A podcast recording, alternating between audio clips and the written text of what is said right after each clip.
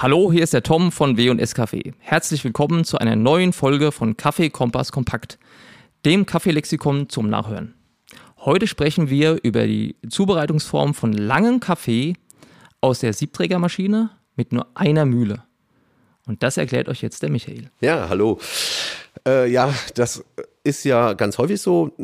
Tendenziell kauft man sich ja einen Siebträger, weil man den Espresso-Genuss verbessern möchte oder einen Cappuccino herstellen möchte. Das heißt also, das Grundsetting ist ja erstmal auf ein Espresso ausgerichtet. Ich unterstelle jetzt einfach mal, dass es im Haushaltsbereich sehr wenige äh, Kunden gibt, die eine zweite Mühle haben. Das wäre ja auch die Alternative, mit einer anderen Rüstung zu arbeiten und die zweite Mühle dann deutlich grober einzustellen ähm, die äh, Alternative, eine Mühle zu verstellen und oben einen neuen Kaffee reinzumachen oder beziehungsweise den äh, Aromabehälter zu wechseln, das sehe ich als ähm, problematisch, weil äh, noch zu viel im Totraum ist einfach und es dauert zu lange, bis ich tatsächlich an ein neues Produkt komme.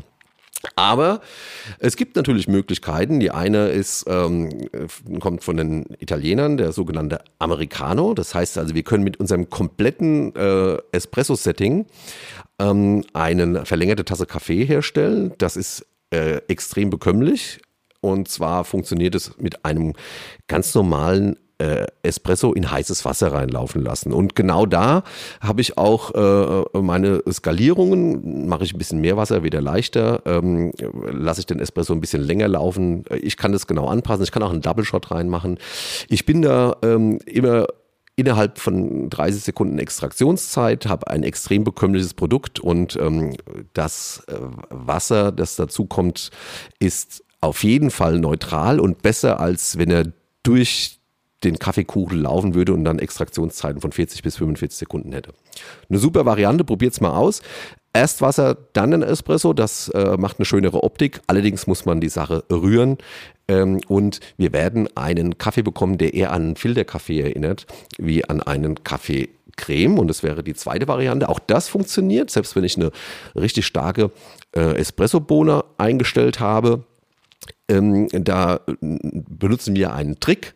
Und zwar ist es ja, wer uns so einen Podcast verfolgt, ist es uns immer sehr wichtig, dass die Filter immer gefüllt sind und dass wir Kontakt zur Dusche haben, damit der Druck auch tatsächlich durch äh, die Gruppe extrahiert wird und eben auch durchgedrückt wird. Ähm, und in dem Fall allerdings ähm, verändern wir das ähm, Extraktionsprinzip zu Aroma Whirl im Endeffekt. Wir nehmen den doppelten Filterträger mit also dem größeren Sieb und machen da aber nur eine Portion Kaffee rein. Wir können das dann auch verdichten, ganz normal tampen, wie wir das wollen. Wichtig ist, dass eben hier ähm, der Schlitz zwischen Dusche und dem Kaffeemehl tatsächlich gewollt ist. Das heißt also, egal wie unsere Rotationspumpe eingestellt ist, der Druck verliert sich und wir haben tatsächlich einen Druck in der Kammer von ungefähr 6 Bar.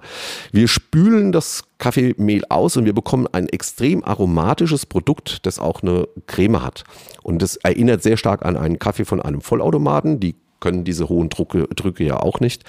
Ähm, insofern ist es eine tolle Variante, also keine Angst. Wir brauchen unseren Vollautomat über einen Siebträger haben nicht aufheben, damit wir dann die lange Tasse Kaffee machen können. Es funktioniert hervorragend. Probiert es einfach mal aus. Entweder Variante 1 oder 2. Eins davon schmeckt sicher und ähm, so machen wir es zumindest. Herzlichen Dank. Bitte. Also bis zum nächsten Mal.